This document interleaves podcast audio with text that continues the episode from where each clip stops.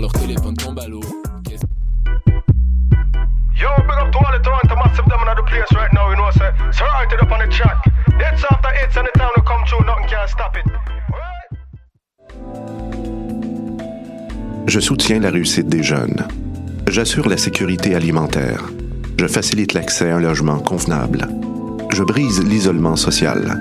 Je bâtis des milieux de vie rassembleurs. J'aide une personne sur sept dans le Grand Montréal.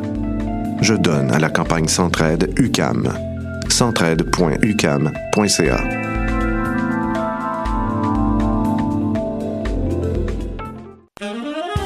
Love Jazz est de retour cet automne pour une 19e édition audacieuse. Le festival vous donne rendez-vous du 4 au 13 octobre afin d'encourager la vibrante scène jazz de Montréal. Assistez à des rencontres exceptionnelles entre des musiciens d'ici et d'ailleurs.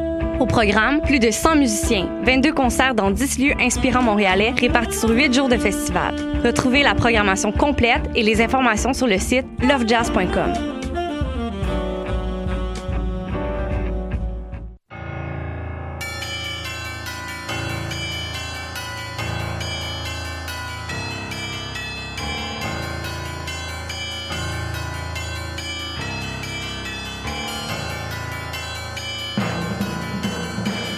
Bonsoir, c'est Mission Encre Noire sur choc.ca, tome 24, chapitre 291.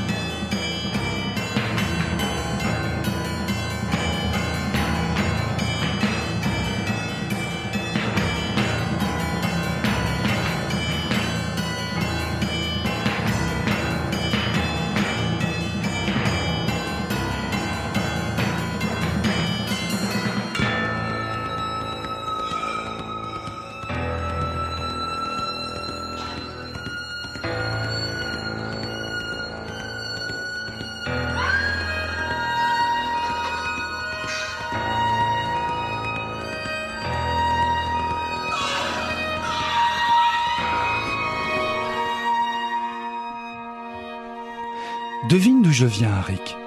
Du nord Là où il pleut sur mes racines et la pluie expose leur blancheur. Là où la teinture recule jusqu'à la prochaine visite chez le coiffeur. Est-ce que je viens des temples? Des flancs du mont Carmel face à la mer? Ou là où la terre se brise en terrasses de pierre, rang par-dessus rang, comme des poignées d'amour? Suis-je la Galilée des femmes? Leur couronne, leur Nazareth, citadelle juchée à la hauteur de leurs désirs les plus secrets? Là où leur front plissé glisse sous une mer de cheveux soyeux, lavés, peignés, attachés et ramassés en un tout petit chignon, comme si elle voulait rameuter les enfants dispersés, les mèches rebelles du monde et les ramener au berceau. Et si je venais de l'arrière-pays de la chevelure des femmes? Là où, fatiguées, elles laissent tomber leur lourde tête sur le coussin usé du canapé, ou contre la céramique poisseuse de la salle de bain, ou le rabat de la garde-robe ou le miroir qu'elles n'osent plus regarder. Là où s'écrasent les mèches qui voltaient dans la brise du matin sous le poids des inquiétudes, des migraines, des têtes penchées au-dessus de l'évier ou relevées vers le plafond sale pour éloigner la sueur de leurs yeux. Dis, Dis-moi d'où je viens.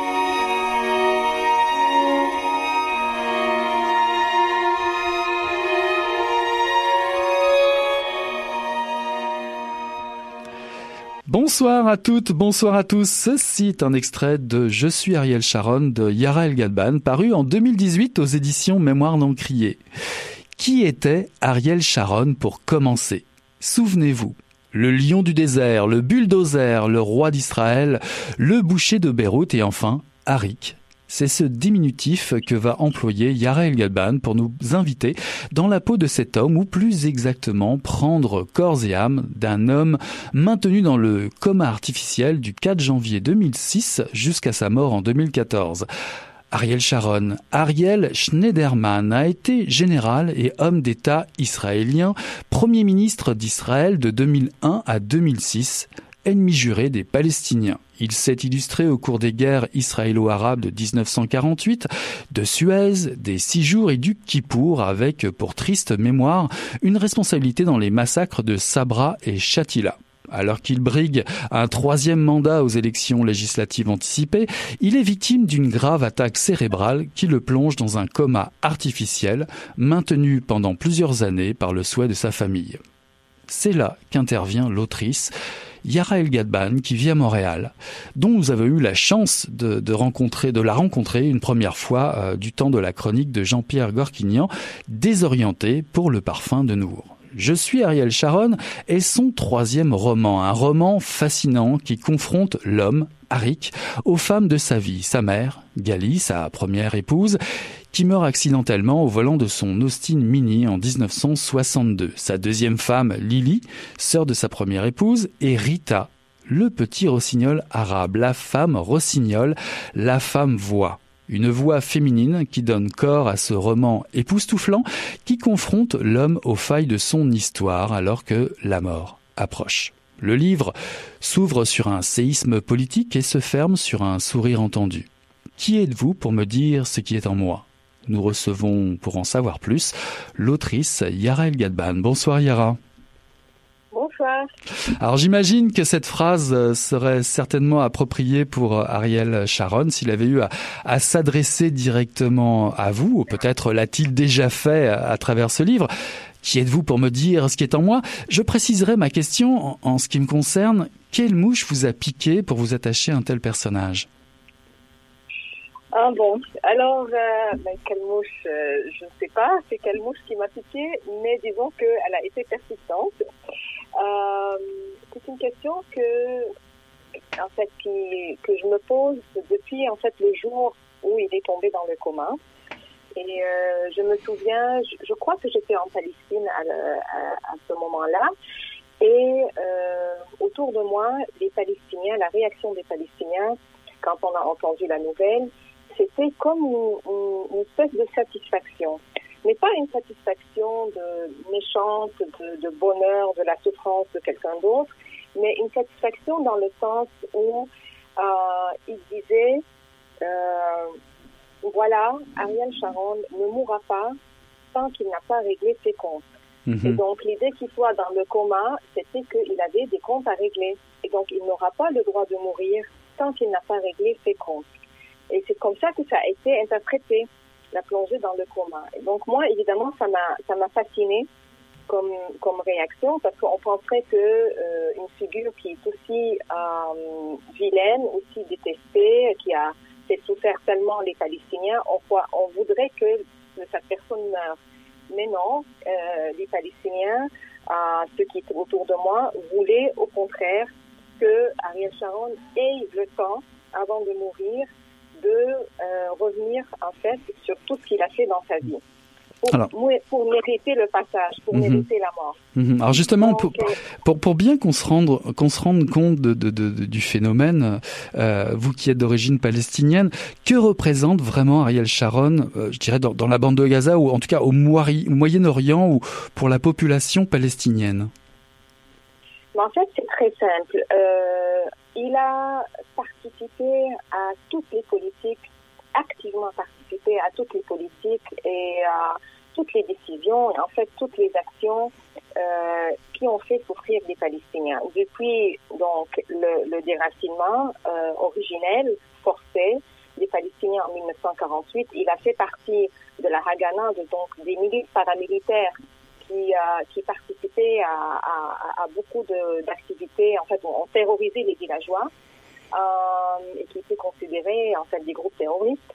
Euh, ensuite, euh, en tant que général et militaire, il a participé à toutes les guerres, euh, dont justement la donc l'occupation à partir de 1967 67 euh, du reste de, de la Palestine. Et c'est lui qui a euh, implanté la politique de colonisation. Donc, toutes les colonies euh, qui sont aujourd'hui euh, la cause principale du conflit et de la difficulté de résoudre le conflit, c'est lui qui les a implantées. C'est vraiment sa politique. c'est lui qui a implanté la politique du mur de séparation en 2002. donc, c'est lui euh, qui était euh, euh, en fait même reconnu par la Cour israélienne comme étant indirectement pour les Palestiniens, évidemment, directement responsable du massacre de Sabra et Shatila dans, au Liban. C'est lui qui a envahi le Liban, qui est allé jusqu'à Beyrouth. donc, que tu sois palestinien qui a vécu sous l'occupation dans les territoires occupés, que tu sois palestinien réfugié au Liban, c'est vraiment, il, il incarne toute la souffrance des Palestiniens, tout ce que les Palestiniens ont vécu sous les politiques israéliennes. Donc, euh, c'est pas pour rien qu'on l'appelle le bulldozer, parce que la politique de la démolition des maisons, c'est lui aussi. Euh, on l'appelle le boucher de Beyrouth à cause de Sabra et Shatila, et pas seulement, en fait, toute l'invasion de, de, de, du Liban et tout ce qu'elle a causé de, morts et de souffrances. Et évidemment, euh, le mur de séparation qui a été la première étape des politiques d'apartheid euh, d'Israël et qui aujourd'hui sont en fait euh, entérinées par cette loi raciste qui déclare très clairement que ce pays-là, en fait, il est fait pour une, ethnie, un peuple, et que au détriment des droits et des légalités de tout le monde. Donc voilà, c'est ça qui représente Ariel Sharon. Et, moi, par une nuit où je ne sais pas qu'est-ce qui m'est arrivé, euh, j'ai décidé. Vous saisissez la chance de ce coma, ce coma. Euh, ce coma finalement est une belle aubaine pour vous pour plonger à, à l'intérieur, nous inviter, vous inviter à, à plonger, à, je dirais, dans l'intimité d'un personnage que l'on peut dire hors norme, un, personnage politique euh, qui, qui, reste à, travers le temps. J'ai appris euh, de nombreuses choses euh, que j'ignorais vraiment sur ce personnage à travers votre livre, même si, on le dit tout de suite, ce n'est pas une biographie. Et j'apprends notamment à connaître deux hommes. Vous nous présentez deux hommes en lui, la brute et l'homme de famille, si j'ose dire. Mmh, mmh, tout à fait. Tout à fait. Mais en fait, la, question, les gens me posent, en fait, depuis que le, roman est sorti, on me pose souvent la question, mais comment tu as fait pour entrer dans ce personnage qui est euh, si terrible et tout et, et, ce que je dis aux gens, en fait, pour les Palestiniens, l'histoire d'Ariel Sharon, mais c'est mon histoire, c'est l'histoire des Palestiniens. Parce que toute, toute l'histoire des Juifs dans le monde, euh, c'est les Palestiniens aujourd'hui qui en vivent les euh, conséquences et qui subissent les répercussions. Donc l'histoire de Sharon, l'histoire de la famille de Sharon, l'histoire de sa mère, l'histoire de son père et de son grand-père, c'est forcément mon histoire aussi. Et mhm. quand on prend cette perspective-là, que nous avons, nous sommes liés par, par une même histoire de souffrance, euh, ça devient en fait possible d'entrer dans cet univers-là. Et je mets, en fait, je dis que c'est de la fiction parce qu'en vérité, s'il n'y avait pas le roman, et c'est la suite de la note que je laisse, s'il n'y avait pas le roman, ça aurait été impossible pour moi, dans la vraie vie, d'entrer en dialogue avec homme. Mhm. En fait, dans la vraie vie, homme me terrifie. Et pour lui, moi, je ne suis rien. Donc, je suis une, une, Palestinienne. Encore un, un, petit obstacle. D'ailleurs, il y a un passage dans le livre où on parle de, de, ces insectes fatigants qu'on n'arrive pas à, à, écraser. donc, mhm. euh, ça aurait été impossible de, pour nous de se rencontrer. Mais la littérature et le roman rend ça possible. Oui, c'est là, et c'est, là que vous utilisez un procédé qui, qui est pas nouveau finalement pour, pour vous, Yara. Vous choisissez un biais, le, le songe, empli de mystère, de poésie, de, de souvenirs et un style bien particulier. Vous utilisez le dialogue avec Arik, ce, ce, ce diminutif que vous utilisez. Mais ce n'est pas un simple dialogue, c'est, ce sont des voix de femmes qui interviennent, spectrales ou, ou charmeuses. Pourquoi ces deux choix? Pourquoi le songe et, et, et pourquoi le dialogue? Mais j'ai choisi d'imaginer le coma comme, comme un état de rêve. Euh, j'ai travaillé en fait avec une psychanalyste qui m'a beaucoup aidée euh, parce que je voulais pas tomber dans de la psychologie euh, un peu superficielle et plate. Et donc ça, ça m'a aidé beaucoup d'entrer dans, d'être en dialogue avec une psychanalyste qui m'a expliqué beaucoup, qui m'a aidé à réfléchir à cet état. Donc pour moi, le rêve rend, euh, me permet, me donne toutes les libertés. Quand on est dans un rêve, quand on dort, Et il n'y a pas de limite, il n'y a pas les règles, disons, de la physique, de la géographie, du temps, du lieu, ne s'appliquent pas. On peut tout réinventer. Et moi, j'avais besoin, pour que je puisse entrer en dialogue avec, avec Ariel Sharon, j'avais besoin euh, que euh, me libérer de toutes les contraintes. Mhm. Ensuite, euh, pour moi, bon, pour moi, les femmes, ça a toujours été un élément important, une, une voix importante dans mes romans. Mais c'était, pour moi, c'est très difficile en fait. Je peux pas, euh, je peux pas me, me, me, détacher de qui je suis. Donc, en tant que palestinienne, c'est très difficile de parler directement à Ariel Sharon sans tomber dans l'accusation. Et je ne voulais pas euh, tomber dans l'accusation. Euh, je pense que l'histoire est très claire sur euh, qu'est-ce qu'il a fait. Je ne voulais pas re-raconter ce qu'on écrit dans toutes les biographies, les Mhm. autobiographies et tout ça. Donc, il, il me fallait, euh, pour euh, comprendre euh, l'homme, sans justifier ni pardonner, je ne justifie rien, je ne pardonne rien à, à ce qu'il a fait, mais pour parler avec l'être humain qui est devant moi, il me fallait euh, un détour. Et quel meilleur détour que d'aller à travers les voix des femmes dans sa vie. Mhm. C'est-à-dire que moi, je ne peux pas me, je ne peux pas euh, m'identifier avec un militaire, mais je peux m'identifier avec la femme d'un militaire. Je ne peux pas m'identifier avec avec lui, le, le, le, le- le soldat, le, le, le, politicien, mais je peux m'identifier avec une mère euh, qui a un fils et qui a des regrets et qui a des, des rêves et qui a euh, en fait tout sacrifié pour euh, son, son, son mari et ses enfants. Mhm. Vera, vous parlez de Vera, la, la mère russe. de- Je parle de Vera, Mhm. la mère de- d'Ariel Sharon. Donc, je peux m'identifier avec Vera, cette femme qui, qui rêvait d'être médecin. Et finalement, euh, l'idéologie ou, ou le rêve sioniste de son mari l'a emporté sur ses propres rêves et elle en a souffert toute sa vie.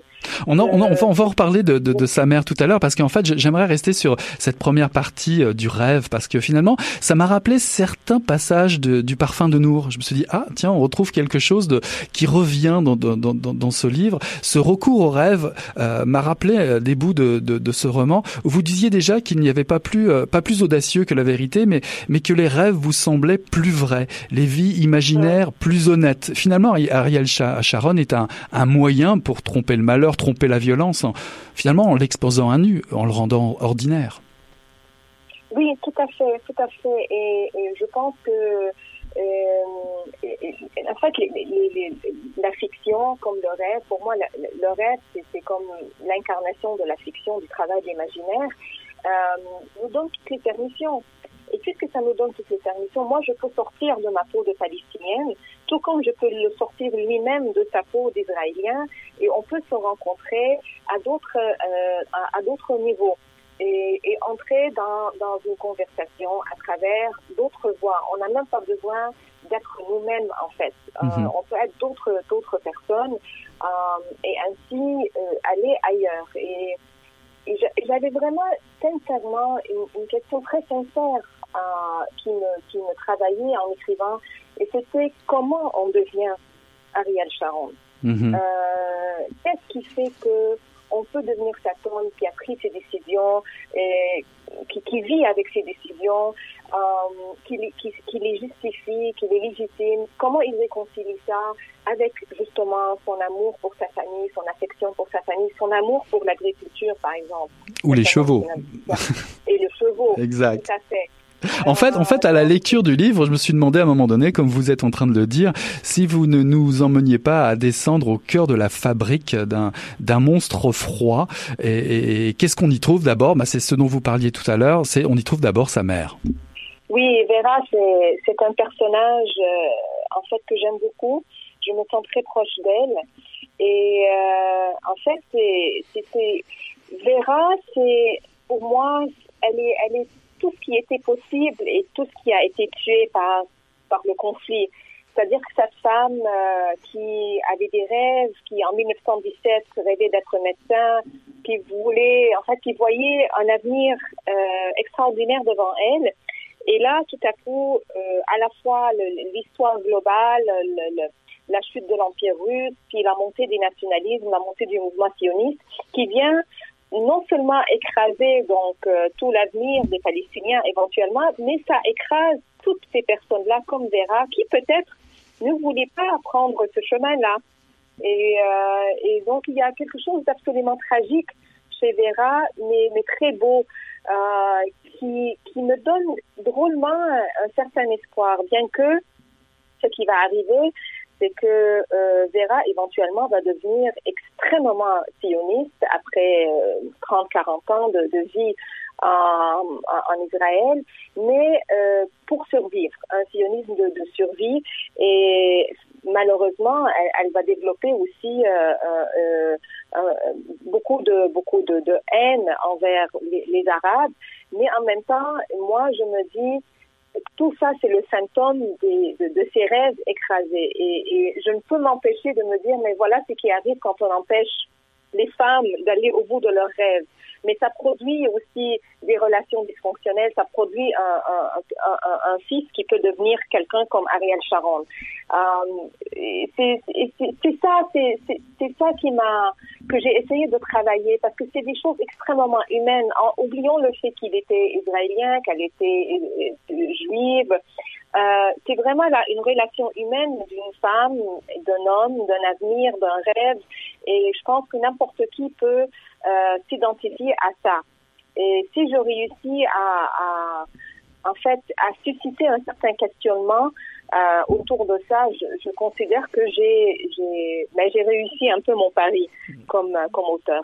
On retrouve, on retrouve ici un thème qui, qui vous est cher, euh, l'immigration, l'exil, l'exil économique versus l'exil comme trajectoire euh, individuelle, n'est-ce pas? Oui, tout à fait, parce que c'est ça qui est, c'est ça qui, qui m'a beaucoup frappé, c'est-à-dire que Vera était une immigrée, une immigrée, mais qui est déçue de sa, migration. Et, ça, euh, pensez à, tous les immigrants qui, en fait, qui, ont des rêves, qui essayent de dépasser des conditions très difficiles et finalement se retrouvent euh, dans des conditions encore plus difficiles. Je pense à tous les migrants aujourd'hui euh, qu'on qu retrouve, qu'on veut même pas accueillir euh, sur les sur dans la Méditerranée et tout ça. Et donc, à ce niveau-là, je m'identifie beaucoup avec elle. Alors que euh, son mari, qui était très sioniste, lui, euh, il parlait de l'Alia, de l'ascension à la terre promise, et, et, et puis se considérait pionnier. Elle, elle se sentait vraiment comme une exilée. Mm -hmm. Et, et d'ailleurs, son, son, son, son, fils le dit, Ariel Sharon, dans, sa, dans, sa bio, dans plusieurs biographies, il le dit, ma mère bien qu'elle a, fini par apprendre l'hébreu, n'a jamais perdu son accent russe. Mm -hmm. Et il le dit comme si, comme pour nous dire qu'elle n'a jamais accepté vraiment cette identité qui lui a été imposée. Mm -hmm. euh, et, et, ça, c'est quelque chose qui, qui me touche beaucoup, évidemment, en tant qu'exilé, en tant qu'immigré aussi. Et, et, en approchant de cette trajectoire individuelle, en pénétrant la quotidienneté de, de, de ce personnage, euh, c'est comme si vous décortiquiez les, les fissures de, de l'exil pour la famille euh, Sharon, euh, qui peu à peu installe une forme de... J'ai trouvé un terreau propice à ce que Hannah Arendt a appelé la, la banal, banalité du mal qui va faire de, de Sharon une brute. Oui, tout à fait. Parce que c'est ça, il y a, y a quelque part, je pense à la fin du, du chapitre avec Vera, où elle dit à Sharon, elle lui dit, mais on s'est jamais posé la question, nous qui sommes en train de, de faire toutes ces représailles contre les voisins arabes et tout ça, on a, on s'est jamais posé la question, comment se fait-il que ces personnes-là qui nous ressemblent, qui sont bruns comme nous, qui sont des paysans comme nous, qui ont en fait euh, des pratiques, une culture qui se rapproche, en fait qui nous ressemblent. Comment fait-il qu'ils nous en veulent tellement? Et, et, et c'est ça la question, c'est ça la, la tragédie. Euh, il y a beaucoup d'éléments euh, où, où, où quand on parle du travail de la terre et tout ça, mais c'est des choses que mon grand-père me racontait c'est des choses que ma grand-mère me racontait. Ce, et, et, donc, et je ne peux m'empêcher de poser la question, mais, mais, mais, mais, mais ces gens-là se, se, partagent tellement de choses, au fond. Et, et qu'est-ce qui fait qu'ils sont devenus des ennemis? Mais justement, et, et la, beaucoup de, de, tragédies et de drames qui ont précédé ces personnes-là, et aussi euh, l'idéologie, euh, euh, de la volonté la volonté de, de réaliser une idée au prix, à, n'importe quel prix. Il y a, je pense, une autre phrase, euh, je crois que c'est par, euh, Lily, sa deuxième femme, qui le dit. Est-ce que c'est le sort de toutes les femmes de toujours se retourner et regarder la dévastation laissée par la marche des hommes vers l'histoire? Et, et, je pense que ça, c'est quelque chose que n'importe quelle euh, femme, peu importe son origine, qui a vécu la guerre, euh, qu'elle comprendrait. Et mhm. moi, je comprends profondément aussi cette question.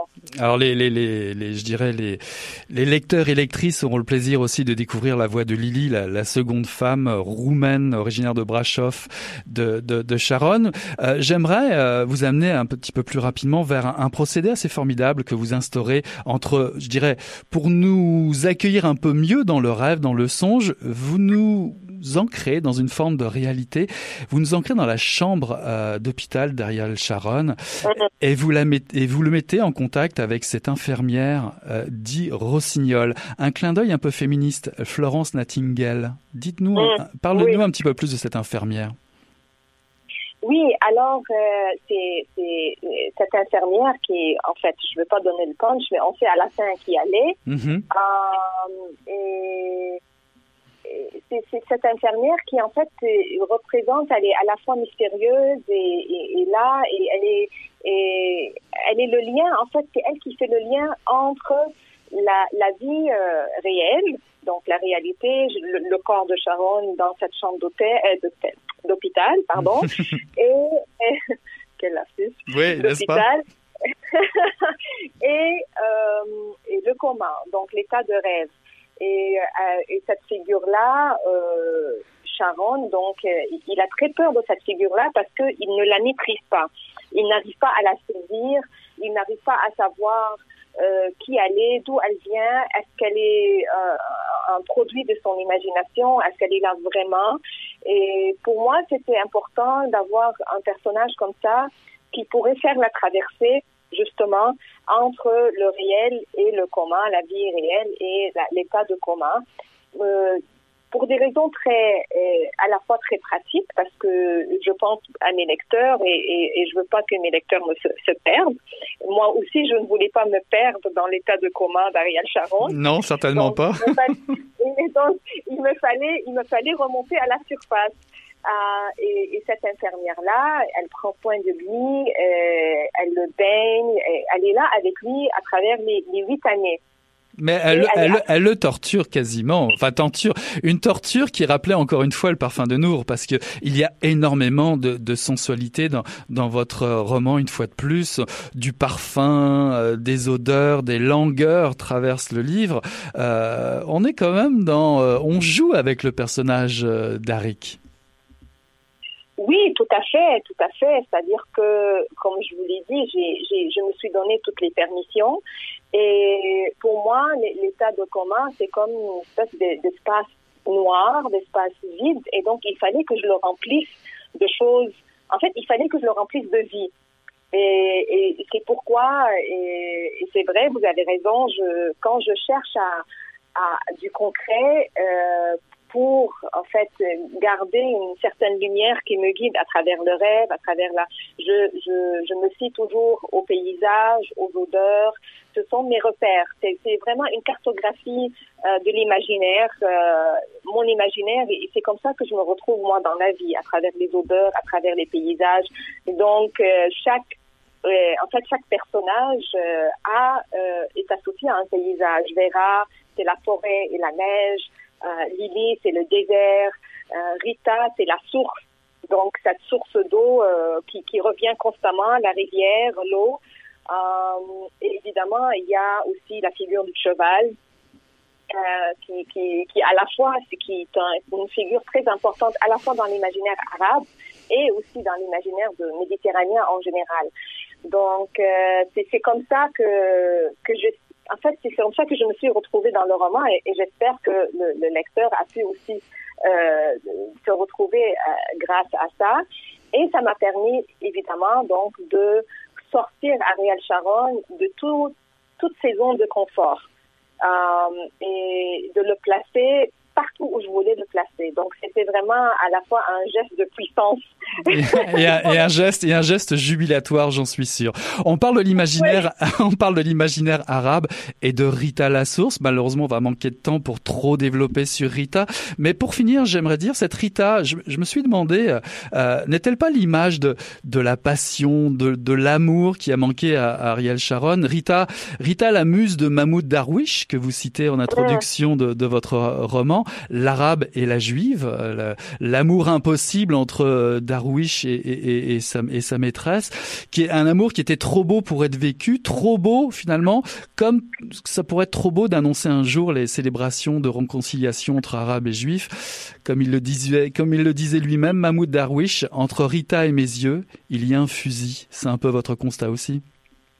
Tout à fait, mais en fait, il, me fallait une, une figure, un personnage qui pouvait euh, à la fois représenter la voix juive et, et, et l'imaginaire aussi arabe. Rita, en fait, euh, l'amante de Mahmoud Darwish n'était pas arabe, elle était vraiment juive euh, je pense que ses parents étaient d'origine aussi est-européenne. Mais elle a grandi avec euh, Mahmoud Darwish avant, en fait, avant Israël, puis pendant et, et en fait, c'est la guerre de six jours, la guerre de 67 qui finalement les sépare à jamais. Donc pour moi, qui d'autre pourrait euh, parler euh, avec authenticité, avec légitimité à Ariel Sharon que cette femme-là qui aimait un Palestinien, qui était juive, qui aimait un Palestinien, qui a été aimé par un Palestinien. Et donc, euh, pour moi, elle représente à la fois l'espoir, mais à la, à, la, à la fois tout ce qui a été perdu. Donc, c'est pourquoi c'est pas une figure tout à fait angélique. Elle peut être très, très dure. Euh, c'est un, c'est une figure de, regret, de revanche, mais aussi d'espoir et de lumière. Et c'est la seule donc qui peut euh, vraiment euh, parler avec Ariel Sharon avec la même puissance. Euh, et il le sait et c'est pourquoi il a très peur d'elle. Il est à la fois très fasciné et il a très peur d'elle en même temps. Très bien. Bah, puissance et lumière, c'est un peu deux mots que je j'utiliserai pour euh, parler de votre euh, somptueux troisième roman, euh, paru en 2018 aux éditions Mémoire d'Encrier. Je suis Ariel Sharon de Yara El Gadban. Merci Yara d'avoir été notre invitée ce soir. Merci beaucoup de la belle conversation. À très bientôt. Merci beaucoup.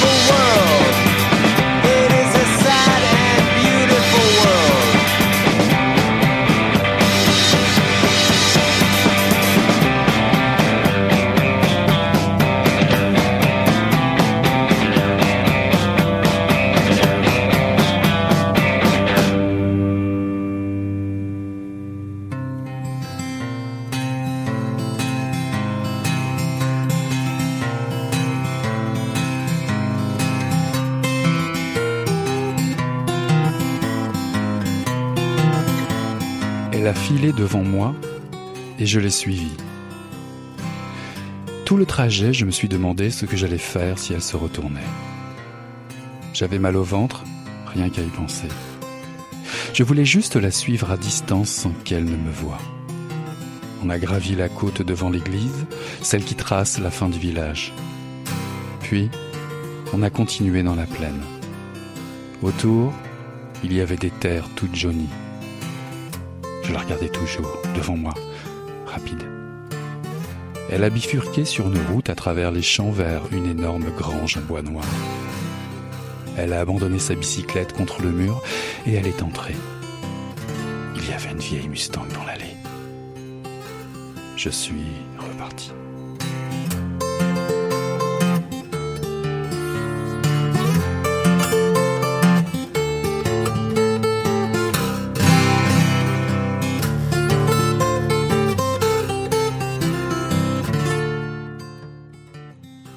Ceci est un extrait de Feu de Ariane Le paru en 2018 aux éditions La Mèche. Il était une fois un petit village pourri. Ce n'est pas moi qui le dis, c'est Abel, un des nombreux personnages à prendre voix dans ce premier roman fort impressionnant. La route est faite de terre, une grande pente mène à la rue principale qui va au restaurant et à la station-service. Une taverne se trouve derrière l'église. Un bar à côté du cimetière. Seule, une petite butte de terre le sépare d'une rivière une rivière loin d'être si paisible. Une famille vit dans une maison centenaire à la façade blanche munie de deux cheminées de briques. Dans la grange, ça sent l'essence. Bien malin celui qui pourrait deviner le lieu dit. Si ce n'est à travers la parole de ces femmes et de quelques hommes, les unes qui tombent enceintes comme ça se peut pas, les autres qui finissent irrémédiablement à la taverne pour oublier ou parce qu'ils s'ennuient. Est-ce que ça vous dit quelque chose?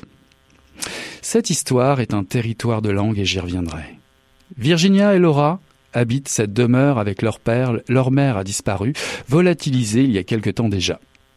Une galerie de personnages vont alors prendre forme dans ce petit théâtre des malheurs. Abel, le survenant, fraîchement débarqué de la ville, Joey, le fils convoité du propriétaire de la station-service, Daniel, la maîtresse de son père à Joey, Mitchell, et garde malade auprès de sa femme qui se meurt. Sarah Postière qui ouvre le courrier du village en douce et joue les fouilles tiroirs.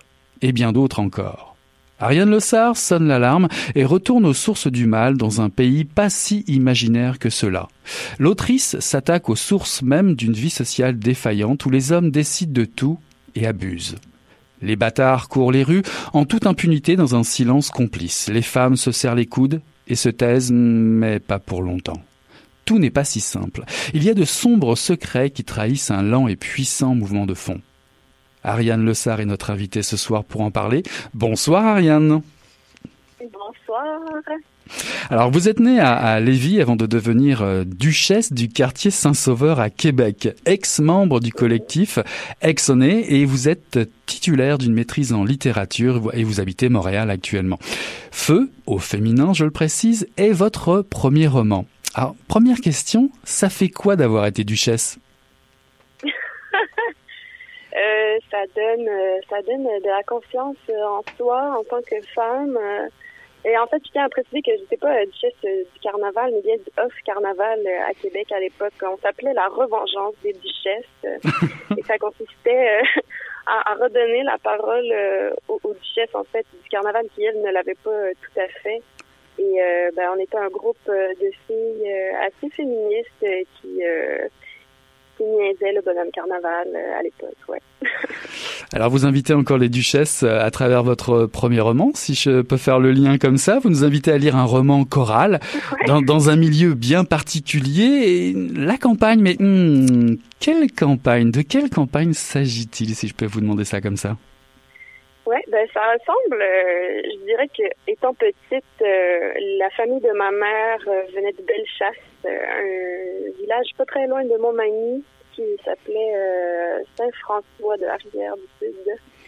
Et en ayant grandi là-bas un dimanche sur deux pendant mon enfance, c'est vraiment un endroit qui m'a beaucoup beaucoup influencé dans mon écriture. Je sais pas, c'est pas un village que moi-même j'habitais, donc, à chaque fois qu'on allait se promener dans les rues euh, avec ma mère, ma grand-mère, mon grand-père aussi à l'époque, euh, euh, je demandais toujours qui habitait dans quelle maison. J'étais bien curieuse de, la géographie de cet endroit-là, de la rivière aussi, qui, fait partie du roman, je pense. Mhm. on est bien, on est bien dans le creuset de votre roman, c'est assez intéressant. Bah, d'ailleurs, c'est une, une, une, vision assez classique du milieu campagnard. Euh, bah, j'aime, carrément dire dans la littérature québécoise qu'on y trouve le survenant. Je parlais d'Abel tout, tout à l'heure dans dans, dans l'introduction. Abel, c'est un peu le survenant, l'homme de l'extérieur qui arrive. Il y a aussi les causeuses au village, les, les, les mauvaises les mauvaises rumeurs, les hommes qui se saoulent, les, les maudits secrets qui courent. On est vraiment dans une vision classique. Oui, en effet. Euh, ben, j'ai été certainement influencée par euh, la, littérature du terroir québécoise. Aussi, euh, ben, par, je, sais pas, le Midwest américain. J'ai beaucoup d'influence par rapport à Faulkner, avec lequel j'ai beaucoup travaillé dans mon mémoire de maîtrise à, cause de sa polyphonie narrative, ses romans coraux. D'ailleurs, vous le citez, vous le citez en exergue de, Feu. Euh, il y a une citation de William Faulkner tirée de tandis, que j'agonise, ma mère est un poisson. ça, pose, bien déjà l'introduction euh, euh, du livre. Pour nous situer, vous nous donnez quelques pistes et, les deux pistes, je dirais un peu principales, c'est la langue le style de langue que vous employez et l'activité au village. Euh, une postière trie le courrier, elle lit même le courrier. Les hommes euh, sont encore attachés à la terre, mais j'ai comme l'impression que ces hommes-là, ou en tout cas ce village, est comme en transition. On y voit des, des camionneurs qui arrivent. L'extérieur, on est dans, dans, une atmosphère, un temps de transition dans votre roman. Euh, oui, oui, euh, je, je pense que oui. En fait, je pense que cette transition-là passe beaucoup par les femmes qui euh, ben, se rendent compte que elles ont pas du tout le pouvoir, euh, puis elles ont envie de ben, de le reprendre euh, tranquillement. Puis je pense aussi que ben, déjà au début du roman, on, remarque que les femmes sont assez euh, dans leur bulle à elles-mêmes. Elles sont pas nécessairement en commun. Puis je, je pense que plus le roman avance, plus on se rend compte qu'il y, a une certaine, peut-être oui, une sororité qui se crée entre ces femmes-là qui vont décider de se mettre en commun pour essayer de, combattre, euh, je veux pas dire l'ennemi parce que c'est pas l'ennemi, mais le, mhm. le, pouvoir qui est plutôt euh, euh, patriarcal. Ouais. Qu'est-ce qui vous a donné l'idée d'un roman euh, choral, d'un roman à, plusieurs voix, et puis et puis surtout d'en faire un quasi huis clos Ouais. Euh, ben, j'aime beaucoup à la base le roman choral. Je trouve que ça permet euh, ben, d'avoir accès vraiment à, la psychologie personnelle des personnages, mais en même temps euh, de... Attends un peu. Euh, j'aime ça parce que on peut avoir accès au privé et au public, tu sais. Mm-hmm. Il y a à la fois ce qui se passe dans la tête, mais ce qu'on dit des autres, puis j'ai l'impression que en connaissant les personnages euh, chacun dans leur intimité, on peut aussi euh, arriver à, à peut-être comprendre et à prévoir aussi euh, qu'est-ce qui pourrait arriver par la suite. Et j'aime j'aime laisser la, la, liberté de l'interprétation aussi au lecteur. Puis je pense que en, en, parlant des personnages et un peu de leurs liens, ben, le lecteur va pouvoir créer lui-même des liens aussi dans sa lecture ça répond à la question. ouais, tout à fait. Mais en fait, si, si je vous suis bien, euh, votre cœur balance en tant qu'écrivaine entre, euh, je dirais, l'écrivaine omnisciente et, euh, et, en fait lâcher la bride à, à, vos personnages et, et, et, vous laisser porter parce que vous allez découvrir à travers eux. Oui, absolument. Puis même quand j'ai commencé à, écrire Feu, je savais pas du tout quelle allait être la fin même il y avait certains personnages qui étaient là au départ, mais il y en a d'autres qui sont greffés à l'histoire. Puis je pense que en créant les premiers personnages, Virginie a été là au départ euh, quand même, Laura aussi. Je dirais que la cellule familiale des, des Bailey, qui est comme la cellule familiale principale, était présente. Euh, puis on dirait que juste en créant des voix différentes, il y avait j'avais envie d'aller chercher un certain équilibre, c'est en, en ajoutant par exemple euh, des, des, personnages qui ont des, des, des voix plutôt euh, du terroir ou euh, qui parlent plus dans, dans un certain joual, Mhm. certains personnages qui sont plutôt littéraires, euh, des hommes, des femmes, des personnes plus vieilles, plus jeunes. Alors ju- justement, par- parlons de l'histoire, parce qu'effectivement, on n'a on on pas encore abordé, je dirais, le récit en tant que tel. C'est une histoire, avant tout, l'histoire d'une famille, ou, ou plutôt, euh, préfériez-vous parler d'une lignée? Parce qu'en fait, tout le monde se connaît dans, dans, ce village. Euh, euh, la famille est un, un cercle, je dirais, euh, élargi. Oui. Ben, on parle entre autres des ancêtres de, la mère euh, les, les White, qui euh, habitaient la même maison, qui avait été enrichie dans, dans le commerce à l'époque avec les champs. Mhm. Euh, puis ces familles-là étaient quand même assez nantis, qui ont, qui ont laissé comme leur héritage à la mère. Euh, puis je pense que c'est beaucoup comme ça aussi, ne serait-ce dans les villages. Euh, les, les familles sont connues par leur nom de famille. Si je prends exemple de la famille de ma mère, c'était les Simard de Bellechasse. Mhm. Puis, oui, ça, ça, ça demeure, cette espèce de, euh. Et le fil, le fil de cette histoire, je dirais, tout ce qui relie un petit peu tous vos personnages, au début en tout cas, c'est quand même la mort de la mère de Virginia et Laura. C'est comme un, un mystère qui s'étiole au fil euh, de, votre euh, de votre écriture, un espèce de mystère qui plane et qui que l'on retrouve tout au long du livre. C'est important d'instaurer cette, je dirais, cette atmosphère très lourde, pesante. Ben oui. Euh, en fait, c'est ça qui lie le, roman parce que, en fait, c'est qu'on sait pas tant si elle est décédée, si elle est disparue ou si elle est seulement, elle, se- serait enfuie en laissant euh, ses enfants-là. Puis, en fait, euh, elle a deux filles, euh, Virginia qui, elle, est pas mal en euh, de, de, ce qui a pu se passer. Puis Laura qui est un peu plus vieille, qui, elle, a compris que ben, elle sait pas si elle est décédée, mais elle pense que peut-être elle aurait pu les abandonner. Puis c'est sûr que ça, ça crée ben, c'est la situation de départ.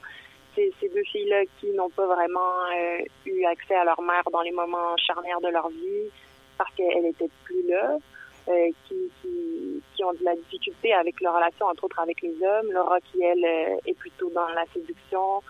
Virginia qui qui les évite absolument parce que même même son père qu'elle refuse d'appeler son père. Euh, ouais, je pense que c'est la, la situation de départ, là, de la disparition de la mère qui, qui crée le roman, en fait. Alors quand je parlais tout à l'heure de situations pesantes, euh, j'ai même trouvé parfois, euh, tout à c'est tout à fait subjectif, mais qu'on est quand même pris par une espèce de force centrifuge. On part de la maison avec une, une première voix, celle de, de, de Virginia, votre première narratrice. On passe au village, à la rivière, on revient à la cabane. D'ailleurs, ce sont les gr- quatre grandes parties de votre livre. Ce sont les titres de, des Ouais. quatre grandes parties. On dirait quasiment un cycle ou un cercle infernal auquel nul ne peut échapper. Vous nous enfermez dans, dans, dans un huis clos dont on ne peut pas sortir d'ici la fin. Vous seriez d'accord avec ça?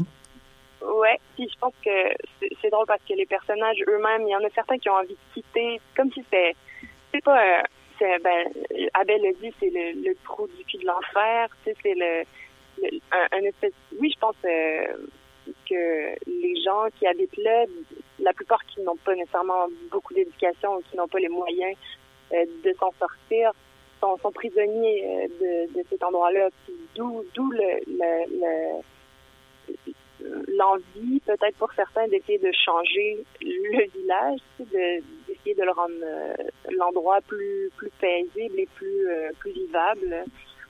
Ouais, parce qu'il y a vraiment une atmosphère étouffante et, et particulièrement pour les femmes. Parlez-nous un peu de leur destin qui est vraiment assez sombre. C'est le début d'une conversation plutôt intéressante à ce moment-là. Un destin assez sombre pour les, pour les femmes dans votre roman, dans ce village. Ouais, ben en fait, euh, il, y a un diner dans lequel euh, tous les camionneurs euh, du coin euh, vont euh, prendre un café, euh, manger des œufs le dimanche, manger le brunch. Et en fait, c'est connu de la plupart des habitants que les jeunes serveuses qui travaillent à cet endroit-là vont se prostituer dans les camions avec avec ces, camionneurs-là. Puis malheureusement, étant un village ben, qui n'est pas nommé et qui n'est pas nécessairement connu dans un certain temps, mais qui, selon moi, est quand même, si, si c'est un village québécois, a un passé religieux et catholique. Donc ces femmes-là n'ont pas accès à l'avortement, donc elles doivent le faire elles-mêmes. Et oui, ben, c'est assez, euh, assez, noir euh, comme univers. Alors même, même être un enfant n'est pas un gage de, de sécurité dans, dans, dans, votre roman, dans ce village, car vous, vous pointez du doigt que la violence, la violence envers les femmes, notamment, commence très tôt et commence dans les familles. Ouais, euh, ben, en fait, c'était la relation qui liait les parents Bélé, la mère Vanessa et le père Robert, qui lui-même était assez violent et, et qui, qui ben, en fait, il y a un passage où Virginia euh, parle qu'elle est sur le tapis avec sa mère, euh, sa mère qui est assez particulière, qui, est peut-être un peu euh, un peu lunatique, un peu folle, et, son père qui, ben, le seul moyen de la dompter, c'était c'était la violence. puis elle elle est victime de ça. Ben, elle n'en est pas victime directement, mais en fait, elle, elle voit ça comme c'était son modèle parental euh, pendant sa jeunesse. C'est clair que cette jeune fille va être euh, troublée euh, dans. Vous avez choisi pour titre Feu, mais Feu au féminin. F-E-U-E. Alors évidemment, je me suis dit intéressant, ça pourrait être l'expression de la flamme, la flamme au féminin, un, déterminant un peu, un peu désuet également pour évoquer Feu Madame, Feu Monsieur. C'est plus utilisé dans le jargon juridique. quel est ce feu au féminin là euh, ben, je, à la base, feu au féminin est utilisé aussi euh, dans les chroniques nécrologiques quand une, une, une femme meurt euh, mhm. est décédée. Et ben, j'avais l'impression, oui, que feu est presque, on peut dire, une chronique nécrologique de, de la mort de plusieurs des femmes de ce village-là. Euh, mais aussi, feu, si, si on le voit à, à l'inverse de la mort, ben, c'est la ça peut être la renaissance, tel un phénix de ces femmes qui essaient de reprendre possession de leurs moyens. C'est aussi feu une qui, qui, deviendra un outil pour certains personnages en essayant de, de brûler des, endroits stratégiques en manifestation de leur colère. puis ben, c'était aussi peut-être un espèce d'aspect magique entre ces femmes-là qui sont reliées par euh, une force peut-être plutôt euh, d'ordre de la sorcellerie. La mère qui est vraiment une espèce de, ben, selon les dires de, Virginia, qui serait une espèce de sorcière. Et Laura elle-même qui utilise euh, ben, les flammes souvent, oui, comme, comme outil de... De purification, quelque part. Oui, est-ce que donner la voix à, plusieurs personnages, comme vous le faites, féminines, masculines, euh, de souligner les, traits de, parole ou les prises de parole de, certaines et certains, c'est un moyen pour vous de, nous mener derrière les paupières des femmes et justement, justement de mettre en avant ce ressenti, cette douleur, cette menace, euh, cette menace que la plupart euh, d'entre vous, j'ai même envie de dire d'entre nous, vivent. Ouais, ben, en fait, je pense que euh, à la base, la, la, le roman choral, la polyphonie que je voulais créer, permettait d'aller voir ce que les femmes pensaient réellement euh, dans, dans l'espace privé. Parce que c'est clair que ces femmes-là, ce qu'elles euh, disent dans, dans Feu, elles ne le diraient pas nécessairement de vive voix. Mm des pensées qui sont, qui sont secrètes, auxquelles on a accès grâce à, à, au, flux de leur conscience. Et on pourrait pas. Euh, je crois pas que ces femmes-là auraient osé parler de ces mêmes réalités-là de vive voix, non. Dans ce village, euh, finalement, sans, sans, sans révéler la, la, fin de, de, de, votre roman, euh, qu'il soit sauvé ou pas sauvé finalement ça change pas grand chose c'est un peu le, votre message est, quand même assez euh, je dirais euh, j'ai pas envie de dire négatif mais assez sombre. C'est que malheureusement les mentalités euh, naissent peut-être dans un contexte comme celui-là. Mais votre constat comme vous le disiez tout de suite c'est que on n'est pas tout à fait sorti de ce rapport au corps entre les, les hommes et les femmes. Non, je pense pas qu'on en est sorti. Puis, je veux dire, oui, la fin est là pour montrer que au final, il, quand même, il y aurait eu une, petite révolution ben, dans le village de Feu certains autres endroits, c'est pareil au même, mais je suis pas en train de dire qu'il faut pas il faut pas espérer la révolution euh, parce que c'est partout pareil. Je pense que ça, ça commence à quelque part et ces, ces flammes-là, peut-être, vont envoyer des, des petites flamèches ailleurs et ça va essayer de, tout mettre en feu et de tout, euh, de tout brûler. en tout cas, en tout cas, ça commence par, la lecture de, votre magnifique euh, premier roman. Euh, je préciserai même euh, à découvrir euh, d'urgence Feu F-E-U-E -E, au féminin. À vous de vous plonger dans la découverte de ce huis clos dans un village Mmh, devinez lequel, peut-être très proche de chez vous. En tout cas, euh, Feu, F-E-U-E, -E, paru aux éditions La Mèche de Ariane Lessard, que j'ai eu le plaisir de recevoir ce soir. Merci infiniment, Ariane. Et merci beaucoup à vous. Bonne soirée, merci, au revoir.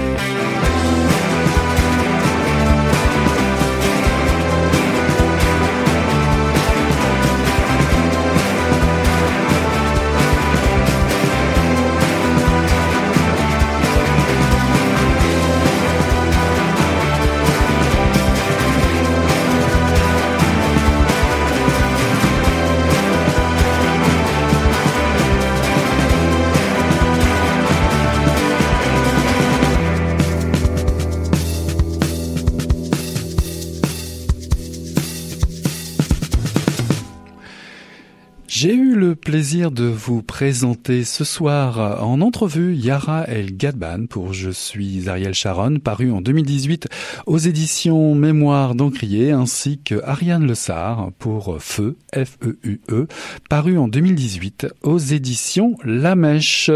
Voilà qui conclut le tome 24, chapitre 280 11 de Mission Encre Noire. On tourne la page et on s'en dit à la semaine prochaine. Salut là